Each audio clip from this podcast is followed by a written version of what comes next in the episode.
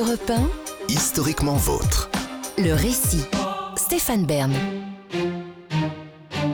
Il a écrit Charlie et la chocolaterie, Sacrée sorcière ou encore Mathilda et le bon gros géant, avec certains mots que les Anglais souhaitent voir modifiés pour coller à aujourd'hui.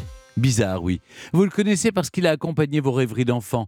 Mais saviez-vous qu'avant tout cela, il avait d'abord écrit pour les grands? Bizarre. Et oui, je vous raconte maintenant Roald Dahl, un écrivain aux multiples talents.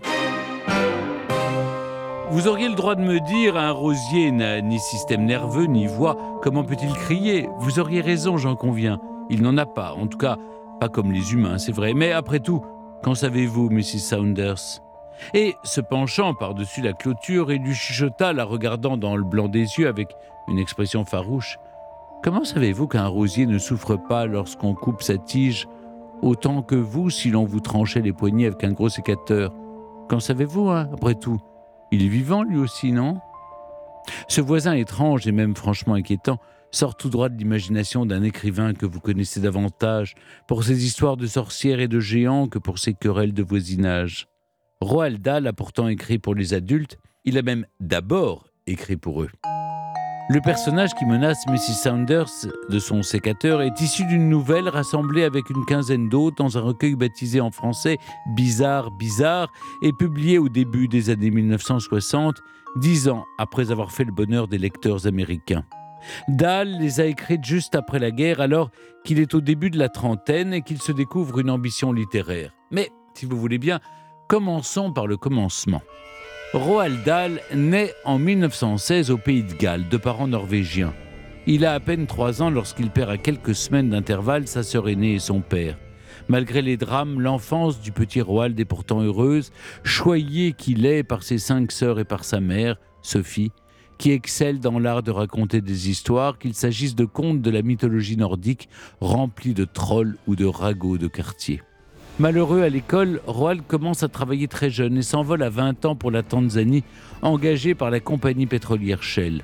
Quand la guerre éclate, le jeune homme s'engage dans la Royal Air Force depuis Nairobi, au Kenya. Il sera pilote de chasse. Mais dès septembre 1940, son avion s'écrase dans le désert libyen. Roald Dahl est grièvement blessé. Cloué au sol, convalescent, le soldat trouve une consolation dans les livres. Ce n'est qu'à cette époque que naissent sa passion et sa vocation pour la littérature, avec un goût particulier pour les romans d'Ernest Hemingway. Et justement, Dahl est envoyé peu de temps après aux États-Unis comme attaché d'ambassade à Washington. La diplomatie est son point fort. Même si l'homme d'action goûte peu les cocktails et autres soirées pince-fesses, il est rapidement affecté à une nouvelle mission, cette fois en tant qu'espion au service de Sa Majesté pour le compte du MI6 britannique. Son premier succès littéraire est un récit de son accident d'avion, publié en août 1942 dans un quotidien américain. L'année suivante paraît son premier roman, Les Gremlins, en avril 1943. L'histoire, inspirée elle aussi de son expérience dans l'armée de l'air, met en scène un pilote confronté à l'éruption de petits êtres fantastiques sabotant son appareil. L'écrivain ne les a pas inventés. Les gremlins existent dans les légendes que se racontent les pilotes de la Seconde Guerre pour expliquer les avaries auxquelles ils doivent régulièrement faire face. L'œuvre intéresse les studios Disney, elle ne sera finalement pas adaptée mais connaît tout de même un franc succès auprès du public. Sous la plume de l'auteur jaillissent donc aussi des nouvelles, des histoires étranges mêlant habilement le cynisme au suspense et l'humour au drame. Chacun des textes se termine sans que tous les éléments soient expliqués au lecteur, livré à sa propre imagination. Ainsi, de la femme qui tue son mari à coups de gigot surgelé après qu'il lui ait fait une révélation, bah, laquelle? Nous ne le saurons jamais. Dans l'un de ses romans pour adultes, Mon oncle Oswald, Roald Dahl imagine le personnage truculent d'Oswald Cornelius Hendricks, extravagante et fantasque, qui ambitionne de faire fortune en récoltant le sperme de grands hommes de son temps, Renoir, Proust ou Freud, pour le revendre à de riches bourgeoises ambitieuses. Ces histoires fantasques disent beaucoup de leur auteur, misanthrope, fondamentalement pessimiste sur la nature humaine, mais toujours drôle. Dahl manie l'art délicat de l'humour noir et répète souvent qu'il est possible de raconter les pires horreurs à condition de réussir à y glisser toujours de la dérision. Si l'auteur reçoit en 1954 le prix Edgar Allan Poe de la meilleure nouvelle, le projet de la suite qu'il a écrite aux Gremlins et qui ne se destine pas du tout aux enfants, ne connaît pas le succès escompté. Alors qu'un troisième roman fait aussi un flop, l'écrivain vivote en signant des textes pour des titres de presse comme le New Yorker et même le coquin Playboy. Sa vie personnelle est plus heureuse.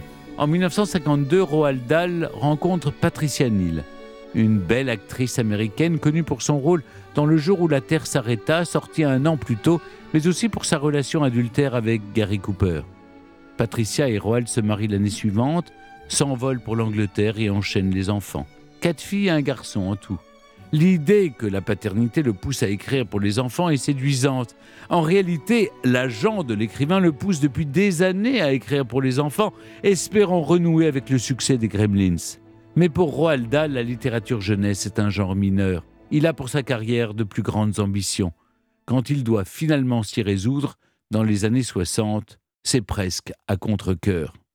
En 1961, il publie d'abord James et la grosse pêche, récit d'un enfant maltraité par ses tantes qu'un mystérieux vieil homme vient sauver de son terrible quotidien. Puis s'enchaîne au fil des années 70 et 80 Charlie et la chocolaterie, Fantastique Maître Renard, Les deux Gredins, tous des succès passés à la postérité. Atteint d'une leucémie, Roald Dahl s'éteint en 1990 auréolé de ses succès littéraires. Et si sa gloire de la littérature enfantine n'est plus à démontrer, quel plaisir de redécouvrir tous les récits bizarres qu'il a un jour destinés aux plus grands.